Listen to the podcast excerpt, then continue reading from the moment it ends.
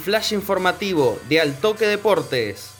Torneo Regional Federal Amateur. Acción Juvenil de General Dehesa y Toro Club de Coronel Moldes ya conocen a sus rivales. El Aurinegro, que fue claro dominador en la zona 10 de la etapa clasificatoria, irá ante Atlético Ticino, que terminó segundo en la zona 9 por detrás de Sarmiento de Leones.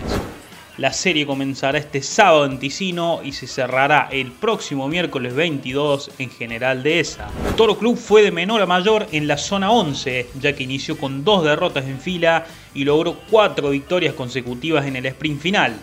El Azulgrana fue primero en el grupo compartido por 9 de Julio de Río Tercero, el otro de los clasificados, y los eliminados Juventud de Río Cuarto y Atenas. El equipo de Coronel Moldes enfrentará en octavos de final a Argentino de Monte Maíz, equipo que compartió la zona 10 con Acción Juvenil. Toro comenzará la serie siendo visitante el próximo sábado, mientras que disputará la revancha el miércoles 22 en el Coliseo Azulgrana.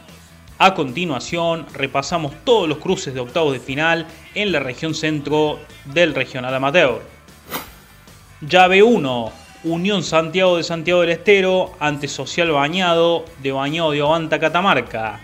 Llave 2. Américo Tesorieri de Catamarca ante Sarmiento de la Banda.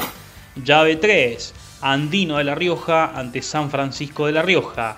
Llave 4. San Lorenzo de Alem de Catamarca ante General Paz Juniors de Córdoba.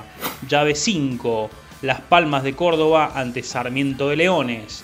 Llave 6. Unión de un Cativo, Sportivo 9 Julio de Río Tercero, llave 7, Acción Juvenil de General Dehesa ante Atlético Ticino, llave 8, Toro Club de Coronel Moldes ante Argentino de Montemaíz. Más resultados, más estadísticas y todas las novedades en altoquedeportes.com.ar. Fue una producción de Altoque Deportes.